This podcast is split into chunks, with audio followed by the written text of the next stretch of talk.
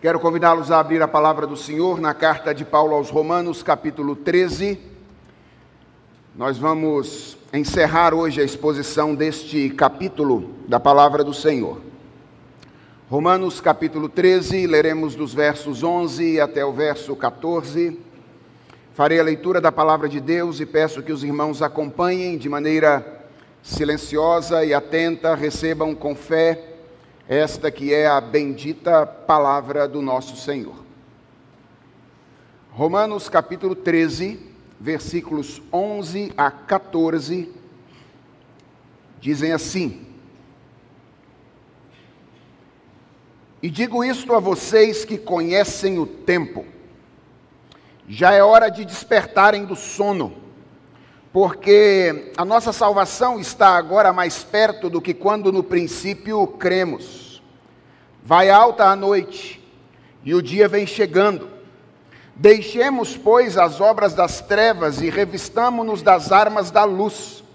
Vivamos dignamente como em pleno dia, não em orgias e bebedeiras, não em imoralidades e libertinagem, não em discórdias e ciúmes, mas revistam-se do Senhor Jesus Cristo e não façam nada que venha a satisfazer os desejos da carne. Vamos orar mais uma vez? Senhor, é diante da tua palavra que nós estamos agora. Ela foi lida, haverá de ser exposta. Nós te pedimos fidelidade e clareza para o teu servo. E pedimos que o Senhor nos ajudes a receber a tua palavra, como convém àqueles que amam ao Senhor, como autoridade para a nossa vida, a fim de que ela molde a nossa maneira de viver, o nosso caráter e que a imagem de Cristo seja formada em nós. Nós te oramos em nome dele, o nosso redentor, o nosso salvador, o nosso maior amor, a nossa única esperança, o Senhor Jesus Cristo. Amém. Irmãos, nos últimos meses eu tenho pregado a vocês aqui uma série de sermões nos capítulos finais da carta aos Romanos. E eu tenho chamado esta série de a boa, perfeita e agradável vontade de Deus. Meu objetivo tem sido refletir sobre a maneira como Deus deseja que nós vivamos neste mundo. E ao longo desta série, desde o início do capítulo 12, nós aprendemos que a vontade de Deus tem a ver com diferentes manifestações da nossa existência. A vontade de Deus tem a ver com a nossa psicologia, tem a ver com uma visão equilibrada a respeito de quem somos, ninguém pense de si mesmo além do que convém. Tem a ver com os nossos relacionamentos, nós devemos amar os nossos amigos e também amar os nossos inimigos. Tem a ver com a nossa política, nós devemos valorizar as autoridades e nos submeter às autoridades que estão instituídas sobre nós.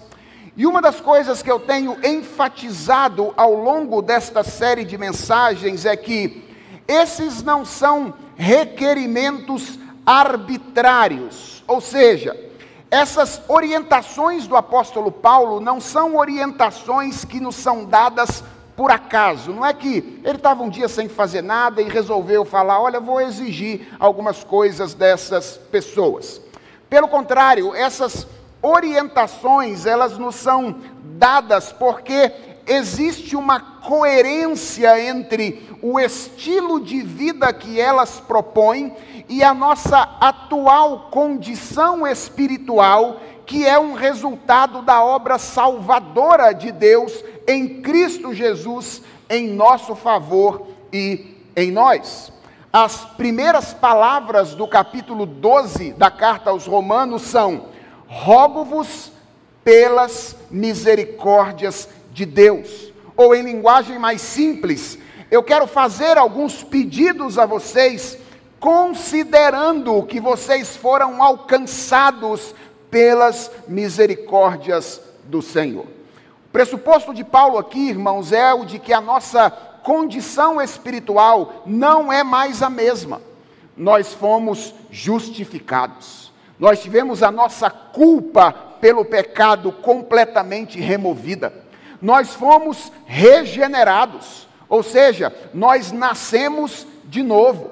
Nós fomos adotados pelo Senhor, nós agora fomos feitos filhos de Deus. Nós fomos selados com o Santo Espírito da promessa. Nós somos agora habitação do Espírito do Senhor. Logo, o estilo de vida que nos é requerido nessa passagem não deve nos fazer estranhar. Ele é nada mais do que uma questão de coerência com aquilo que Deus fez por nós no passado e a condição em que isso nos deixou no presente.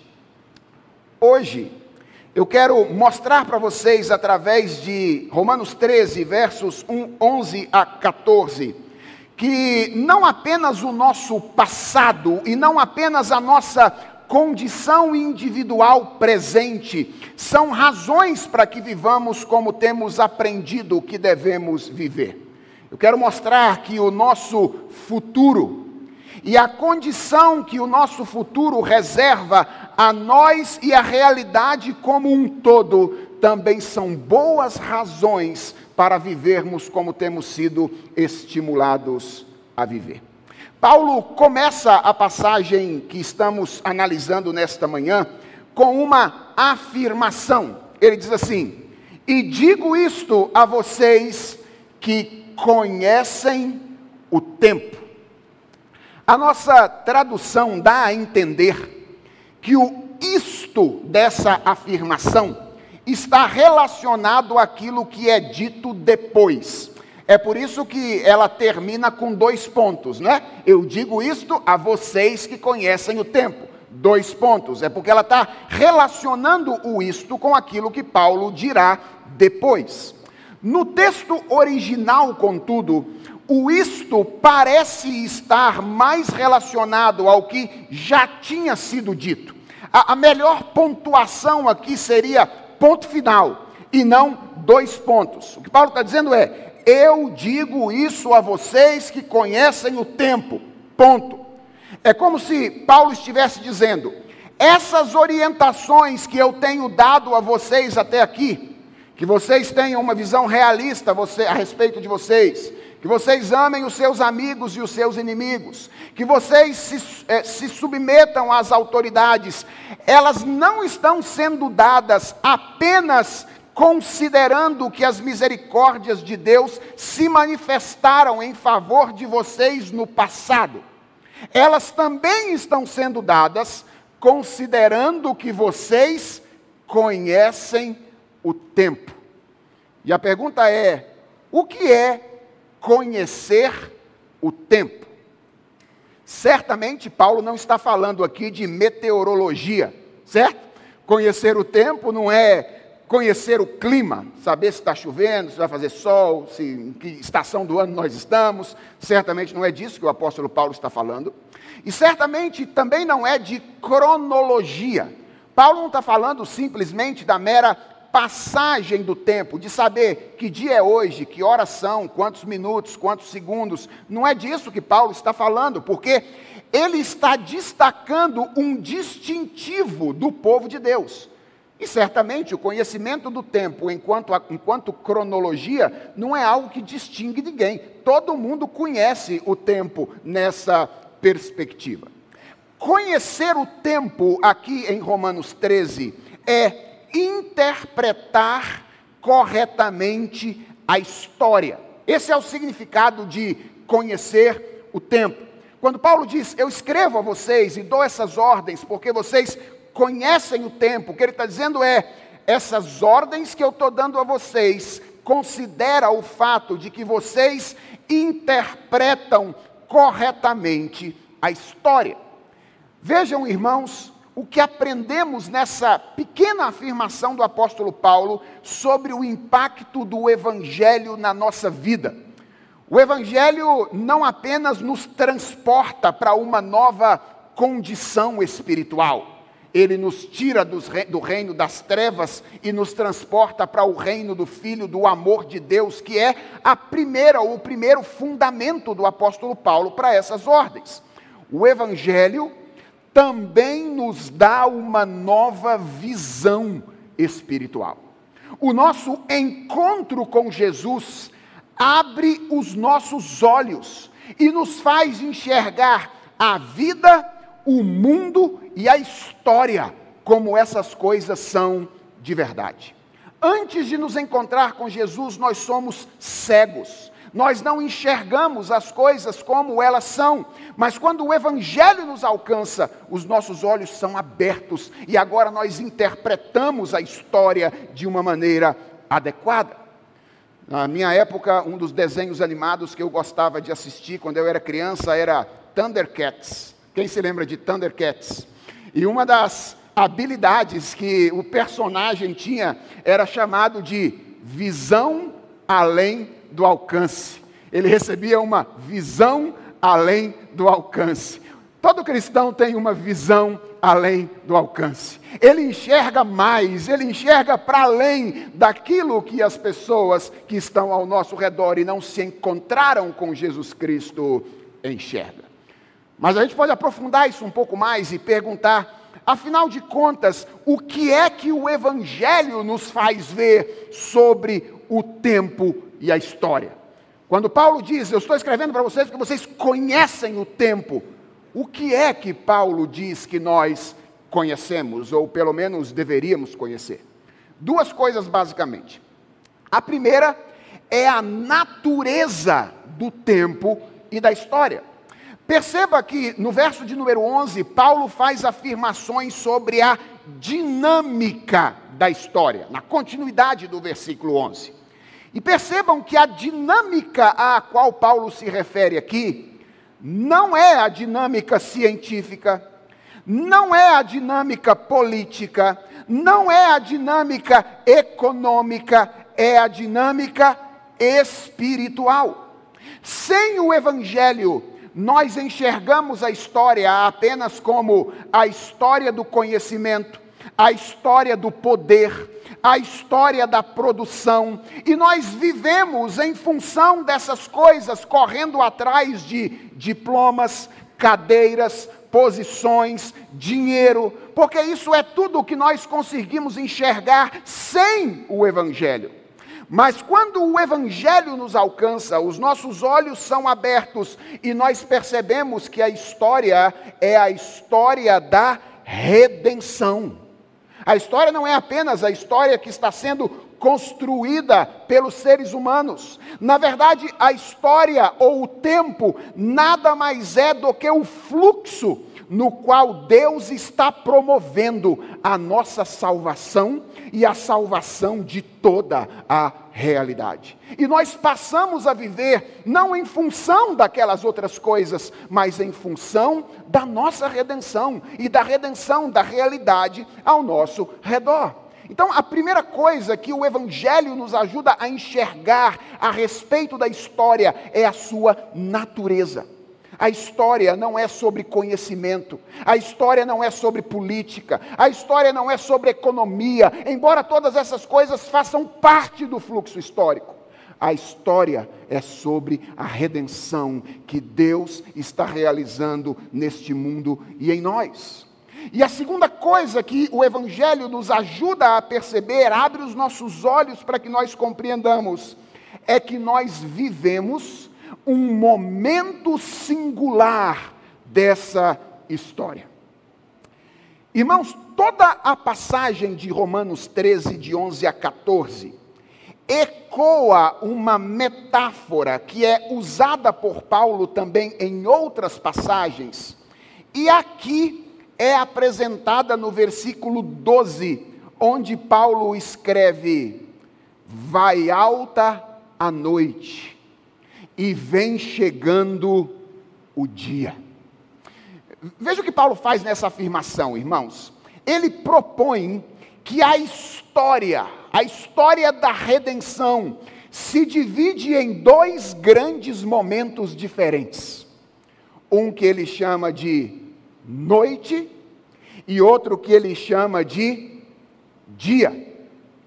Noite é a figura que o apóstolo Paulo usa para se referir ao tempo presente, para se referir ao nosso tempo. Esse momento da história que começou em Gênesis capítulo 3, quando o pecado adentrou a realidade e infectou a realidade em suas mais variadas dimensões. Paulo o chama de noite porque esse é um tempo sombrio. Esse é um tempo caracterizado pela influência de Satanás. Esse é um tempo influenciado pela cegueira espiritual. Esse é um tempo onde há domínio do pecado, é o tempo onde nós vivemos debaixo da angústia da morte.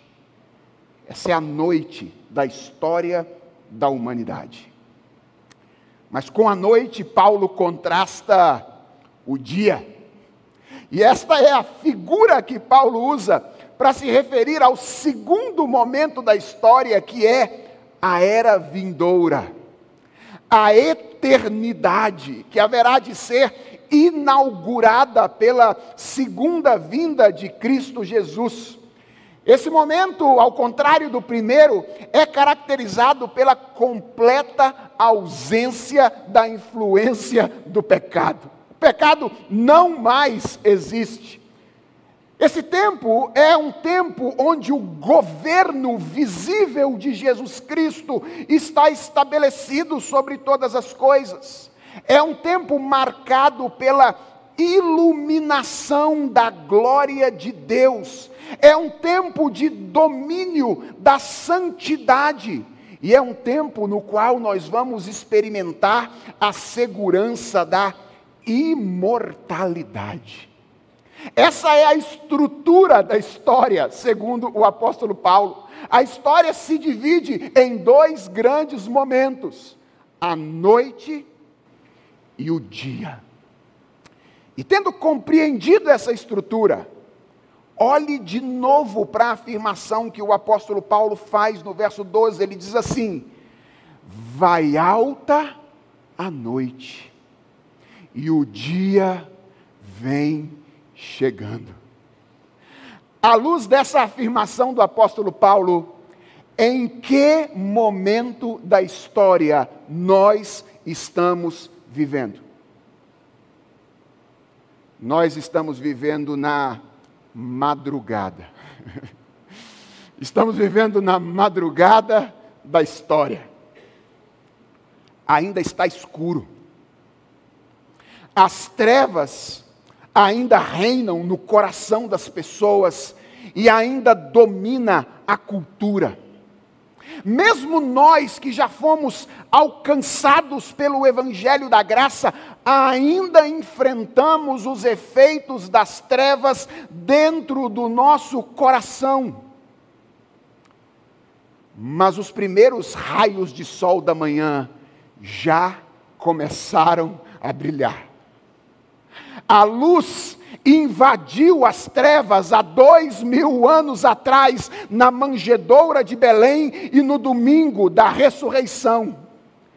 E como Paulo afirma no verso de número 11, a nossa salvação está agora mais perto do que quando no princípio nós cremos. Talvez essa afirmação cause algum estranhamento a você porque você está acostumado a falar da nossa salvação como algo que já aconteceu. Talvez você se lembre do que Paulo diz em Romanos capítulo 8, por exemplo, e diga: Pastor, o apóstolo Paulo não diz que agora já não há mais nenhuma condenação para aqueles que estão em Cristo Jesus? Como é que ele está dizendo aqui que a nossa salvação agora está mais próxima?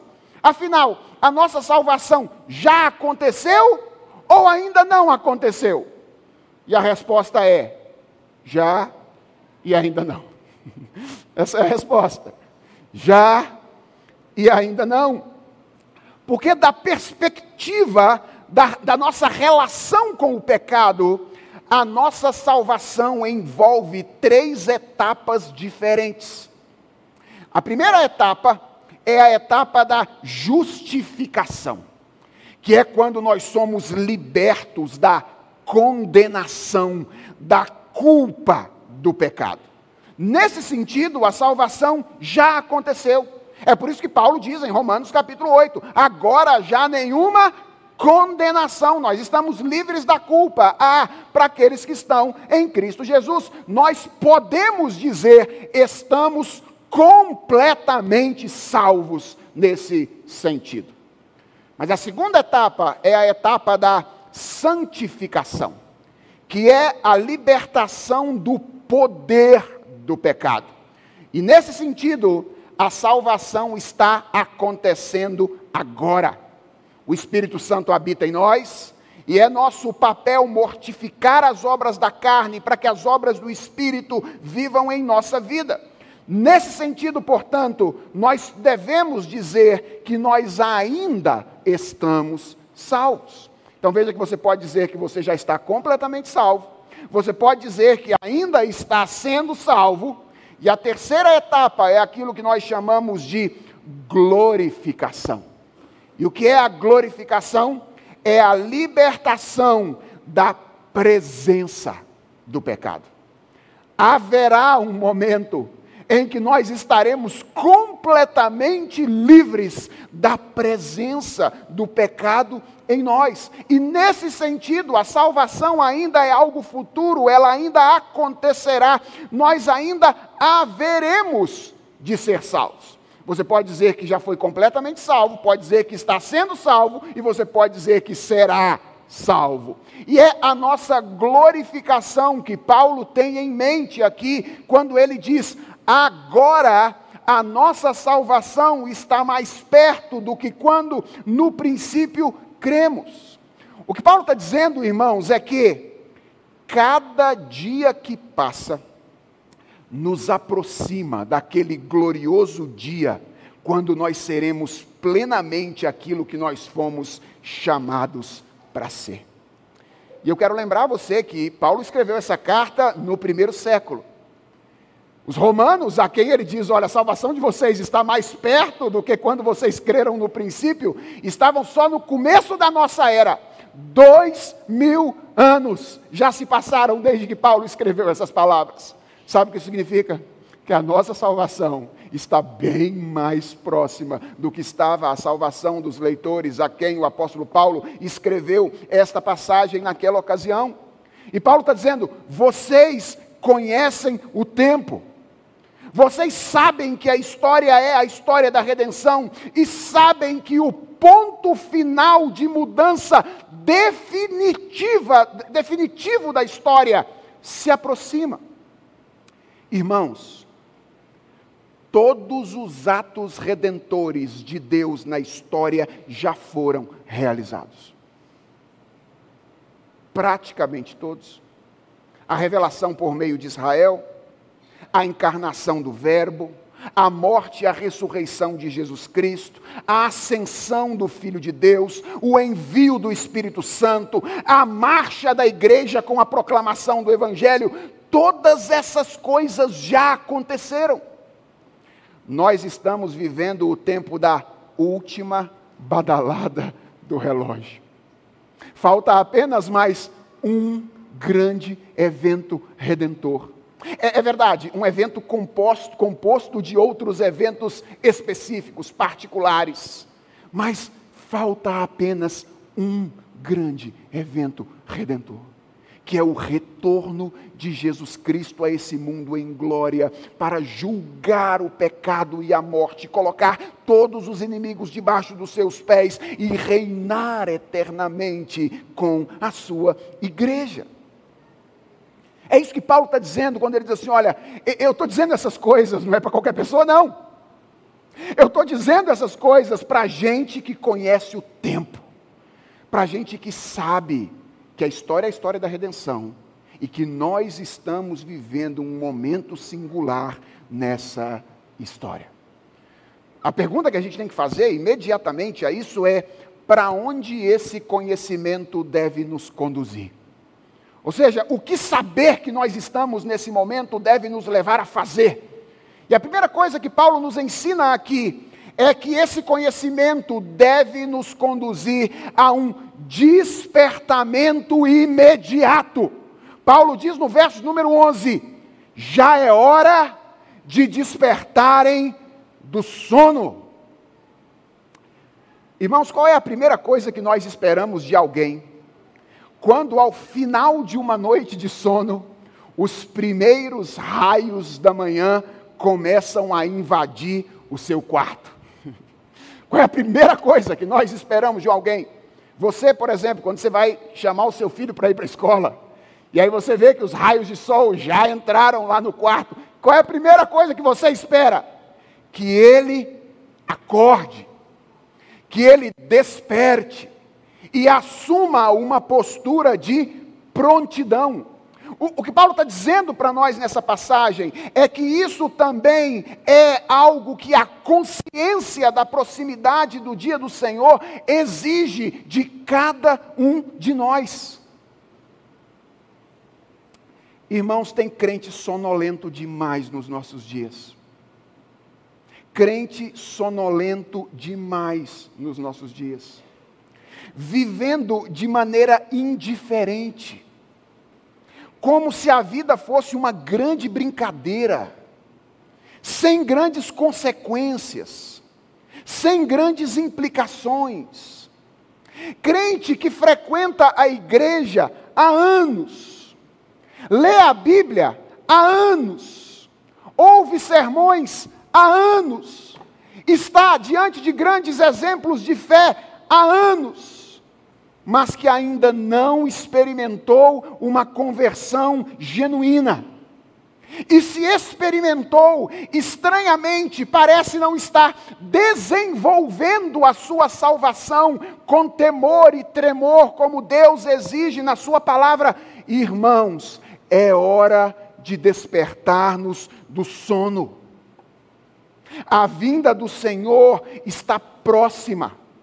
E quem sabe disso, como nós sabemos, não pode continuar vivendo de maneira sonolenta e letárgica a sua vida espiritual, como muitas vezes nós parecemos viver. Nós estamos vivendo na última badalada do relógio de Deus. E nós precisamos acordar para a seriedade da vida cristã. Em segundo lugar, a consciência de que estamos vivendo nesse momento deve nos conduzir a um desnudamento. Eu sei que a imagem é estranha, mas é isso que a palavra de Deus nos diz. Paulo diz: Deixemos, pois, as obras das trevas, não em orgias e bebedeiras, não em imoralidades e libertinagem, não em discórdias e ciúmes Outra coisa que, que nós esperamos de alguém quando, ao final de uma noite de sono, os primeiros raios de sol começam a invadir o seu quarto, é que ele tire o pijama. Certo? Ou seja, que ele tire a roupa de dormir. E, e, nessas ordens, o apóstolo Paulo mostra que é isso também o que a consciência da proximidade do dia do Senhor requer de nós. A noite, esse tempo no qual nós vivemos, tem as suas peças de roupa característica. É aquilo que o apóstolo Paulo aqui chama no verso 12 de as obras das trevas. Que no verso de número 13 são apresentadas aí em três pares diferentes: orgias e bebedeiras, uma vida de excesso, imoralidades e libertinagem, autonomia sexual ciúmes e contendas, egoísmo, relacionamentos preocupados com si mesmos e, com, e não com os outros. É, essa aqui não é uma lista exaustiva. Por exemplo, na passagem da carta aos Colossenses, que nós lemos por ocasião da liturgia, que é uma passagem paralela a essa passagem, a lista é bem maior. Paulo fala lá, por exemplo, de imoralidade sexual, impureza, paixões, maus desejos, avareza, ira, indignação, maldade, blasfêmia, linguagem obscena no falar, mentira, todas essas coisas são vestes típicas da noite. Vestimentas, roupas típicas da noite. E a orientação do apóstolo Paulo nessa passagem é: deixemos essas coisas. E deixar aqui, irmãos, é uma palavra forte. Ela pode ser traduzida por abandonar ou por remover. Paulo não está falando de você ficar brincando com essas coisas, flertando com elas. Paulo está dizendo: abandone essas coisas, remova essas coisas da sua maneira de viver. Se você sabe que a noite está terminando e o dia está nascendo, por que você insiste em viver com roupas que são próprias da noite? Por que, que você insiste em, em, é, ou insiste em viver assistindo pornografia? Por que, que você insiste em viver dominado pelo álcool? Não pode ter uma crise que corre para uma garrafa de uísque. Por que, que você vive respondendo agressivamente sua esposa e os seus filhos? Se você sabe que a noite está chegando ao fim, por que, que você vive falando mal dos seus irmãos? Por quê? Por que, que você vive causando confusão entre os vizinhos? Muitas vezes causando confusão em departamentos da igreja. Irmãos, não faz sentido. A ordem é muito simples. Parem de fazer essas coisas. Vocês sabem o que está acontecendo na história, vocês não são cegos. Vocês sabem em que tempo nós estamos. A noite está terminando. E com ela terminarão aqueles que continuam vestidos com as roupas que ela possui. O dia está chegando. Então, por que que nós insistimos em viver com essas roupas amassadas? Com essas roupas fedidas de suor depois de uma noite de sono?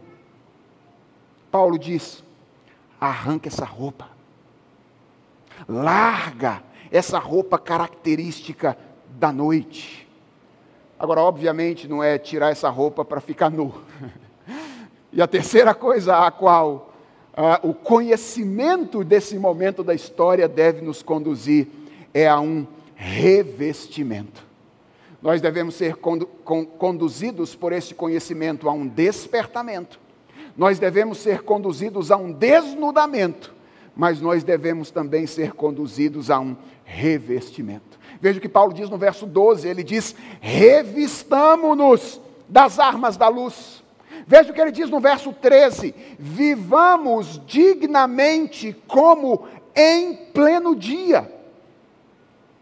Finalmente, irmãos, o que é que nós esperamos de alguém quando ao final de uma noite de sono, os primeiros raios de sol da manhã começam a invadir o seu quarto, depois que ele acorda e depois que ele tira o pijama. O que, é que nós esperamos? Ora, que ele vista uma roupa apropriada para sair de casa e viver durante o dia.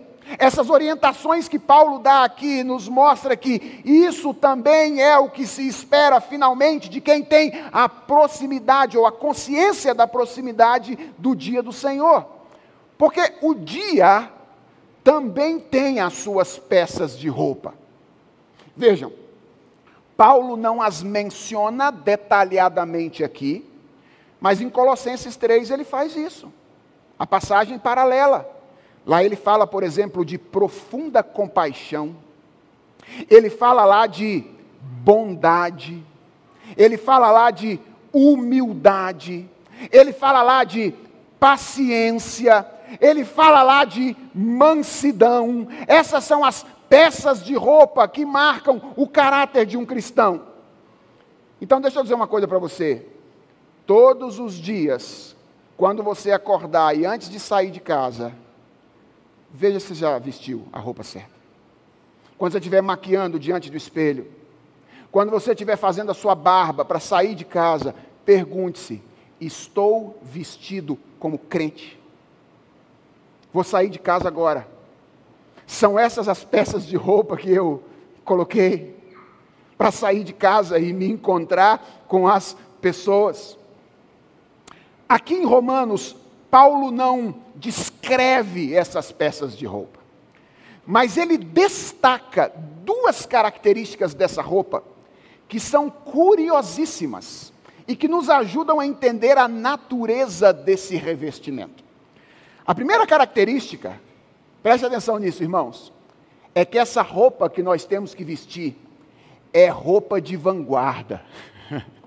é roupa de vanguarda. Ele diz: andem dignamente como em pleno dia. Nós estamos vivendo de madrugada, certo? De madrugada.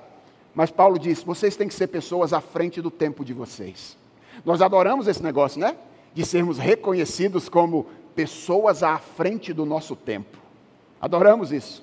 Adoramos, por exemplo, quando as pessoas olham para a nossa roupa e diz: "Nossa, como você está moderna hoje". Pois é isso que Deus nos convida a fazer. Vestir a roupa do futuro. Isso é o que Deus nos exige fazer. Vista a roupa da vanguarda.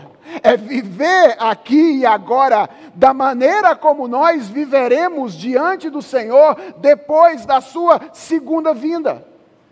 E posso dizer para você, possivelmente, se você vestir essa roupa, você atrairá o olhar torto das pessoas. Porque as pessoas vão olhar para você e dizer: como assim moderação realista ao invés de pretensão ambiciosa? Como é que você vai vencer no mercado de trabalho nesse jeito? Como assim sacrifício pelos outros ao invés de autointeresse? Como é que você vai ser feliz desse jeito? Como assim sujeição às autoridades ao invés de autonomia e rebeldia? As pessoas vão olhar para você e vão dizer: você está fora de moda, você está ultrapassado. Mas lembrem-se, elas não conhecem o tempo. Elas não sabem o que é a história. Nós sabemos que a noite está chegando ao fim. O dia está raiando. E essas roupas que às vezes parecem aos olhos das pessoas tão cringe, na verdade, são as roupas, as roupas mais futuristas que nós podemos usar e vestir. Lembrem-se, quando as pessoas olharem para você e disserem, você está fora de moda fazendo as, essas coisas, lembrem-se que na verdade você está gerando tendência. é isso mesmo.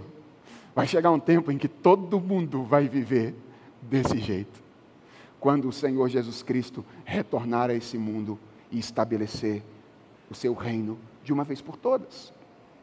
Mas há uma segunda característica que Paulo menciona nessa passagem dessas roupas. E aqui nós caminhamos para o final da nossa mensagem de hoje. É que ela ela não é uma roupinha leve não. É uma armadura. Perceberam isso? Paulo diz: "Revistamo-nos das armas da luz. Irmãos, essas virtudes, elas não são naturais para nós. As roupas com as quais nós estamos acostumados, a roupa que a gente gosta de vestir, é aquela surrada com a qual a gente dormiu. Você tem roupas assim, não tem? Aquelas que a sua mulher já olhou e falou assim: ó, já passou da hora de você jogar esse negócio fora. Aí você fala: não jogue essa camisa fora, pelo amor de Deus. Ou aquela que o seu marido diz: olha, essa roupa aí, ó, já tem 15 anos, 20 anos que você está com ela. Ó, e se eu fosse você, eu trocava essa roupa. Mas você diz: não mexa nesse vestido. Por quê? Porque você sabe que ele está surrado. Você sabe que ele está velho, mas é ele que você gosta de vestir. Na vida espiritual é assim também. A gente gosta daquela roupa suja da noite por causa da tendência do nosso coração, aquela roupa surrada com a qual a gente dormiu. É com essa roupa que a gente se sente confortável. A roupa do dia, a gente tem que se esforçar para vestir. É no contexto de uma batalha que nós cultivamos essas virtudes. E talvez a pergunta mais importante seja: como é que isso acontece na prática? Romanos 13 não tem apenas uma passagem paralela nos escritos do apóstolo Paulo. Colossenses 13 é uma passagem paralela, mas 1 aos Tessalonicenses 5 também é uma passagem paralela a Colossenses 3 e a Romanos 13. E veja o que é que o apóstolo Paulo diz no verso 8 de 1 aos Tessalonicenses capítulo 5. Ele diz assim: Nós, porém, que somos do dia, sejamos sóbrios, revestindo-nos da couraça da fé e do amor, e tomando como capacete a esperança da salvação. Aqui fica ainda mais claro que a roupa não é uma roupinha leve, né? É uma armadura, porque aqui Paulo fala de duas partes da armadura. Ele fala de uma couraça e ele fala de um capacete. E ele identifica essas coisas, há três coisas específicas: a fé, a esperança e o amor. Deixa eu fazer uma pergunta a vocês. Em quem descansa a nossa fé? Se somos cristãos, em quem é que descansa a nossa fé? Em Jesus. Se somos cristãos, quem é a fonte da nossa esperança? Nós cantamos hoje no início do culto. Ele é a nossa esperança, é Jesus. Se somos cristãos, quem é o objeto do nosso amor? Quem é o nosso maior tesouro, aquele a quem nós amamos? É Jesus.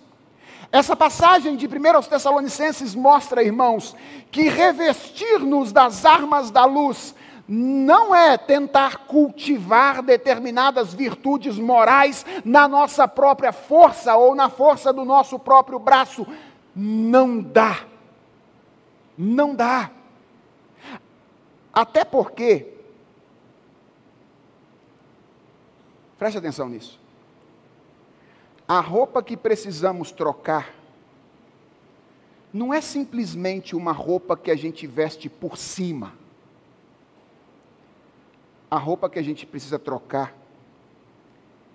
é a nossa própria pele.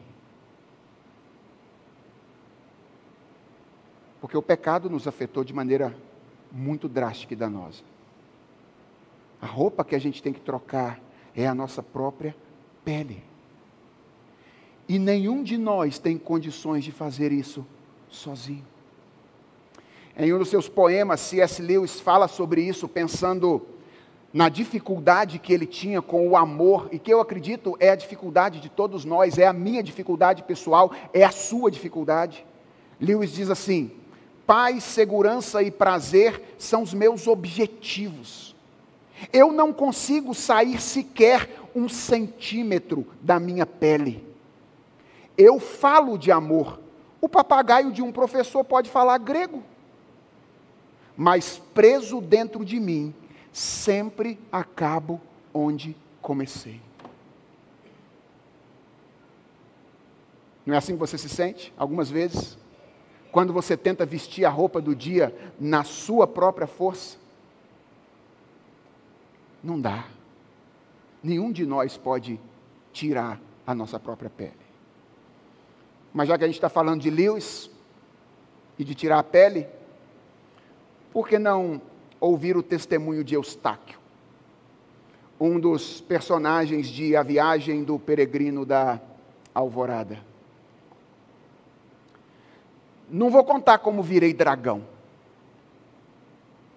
mas vou lhe dizer como deixei de ser dragão. O leão me disse para tirar a roupa primeiro, Ia responder que não tinha roupa quando eu me lembrei que os dragões são, de certo modo, parecidos com as serpentes e eles trocam de pele. Sem dúvida alguma, é o que ele quer, eu pensei. Assim, comecei a esfregar-me e as escamas começaram a cair de todos os lados. Raspei ainda mais fundo e, em vez de caírem as escamas, começou a cair a pele toda, inteirinha, como depois de uma doença ou como a casca de uma banana. Num minuto ou dois, fiquei sem pele. Estava lá no chão, meio repugnante.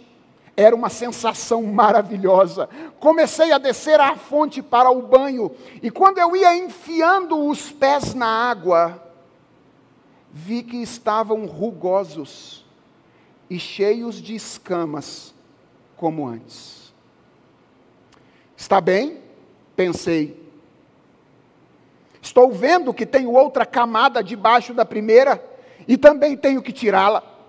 Esfreguei-me de novo no chão e mais uma vez a pele descolou e saiu. Deixei-a então ao lado da outra e desci de novo para o banho. E aí aconteceu a mesma coisa.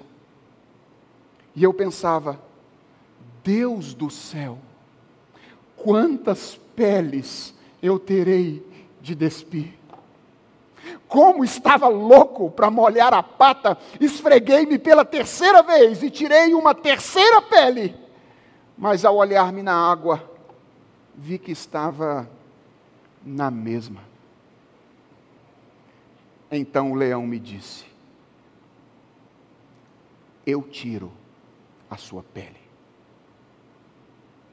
Eu tiro a sua pele. Tinha muito medo daquelas garras, mas ao mesmo, ao mesmo tempo estava louco para me ver livre daquilo. Por isso me deitei de costas e deixei que ele tirasse a minha pele. A primeira unhada que deu foi tão funda que eu julguei ter atingido o coração. E quando começou a tirar minha pele, senti a pior dor da minha vida. A única coisa que me fazia aguentar era o prazer de que estava ficando novo. É como quem tira um espinho de um lugar dolorido. Dói para valer, mas é bom ver o espinho sair. Nenhum de nós pode tirar a nossa própria pele. O que a nós cabe fazer se nós queremos nos vestir das roupas do dia, se não meditarmos na confiabilidade de Jesus e depositarmos a nossa fé nele, corrermos para ele dizendo: Jesus Cristo, em ti confio. O que podemos fazer se não refletirmos, meditarmos na grandeza do poder de Jesus Cristo e nos entregarmos a Ele como a nossa única esperança e dizer: Senhor, Tu és tudo o que eu tenho, eu confio e eu dependo de Ti. O que nós podemos fazer se não nos maravilharmos completamente com a beleza de Jesus Cristo, a beleza do nosso Redentor? E o amarmos e o desejarmos sobre todas as coisas, enquanto Ele se encarrega de tirar as roupas da noite e nos revestir com as obras da luz. É isso que precisamos fazer, meus irmãos. Apenas isso. Vivermos na dependência de Jesus Cristo ouvindo a sua voz, nos esforçando para fazer o que ele diz. E é por isso que o apóstolo Paulo termina essa passagem dizendo: veja só, ele não dá uma lista de virtudes como faz em Colossenses, mas aqui complementa o que está em Colossenses. Ele diz: revistam-se de Jesus Cristo. Ele é a nossa roupa, ele é a nossa pele, ele é o cidadão do dia e é porque nós estamos vestidos com a pele dele, com a roupa dele, que nós vamos ser recebidos quando o Senhor Jesus Cristo retornar e estabelecer de uma vez por todas o seu reino. Igreja Presbiteriana de Santo Amaro, parabéns pelos 61 anos de vida.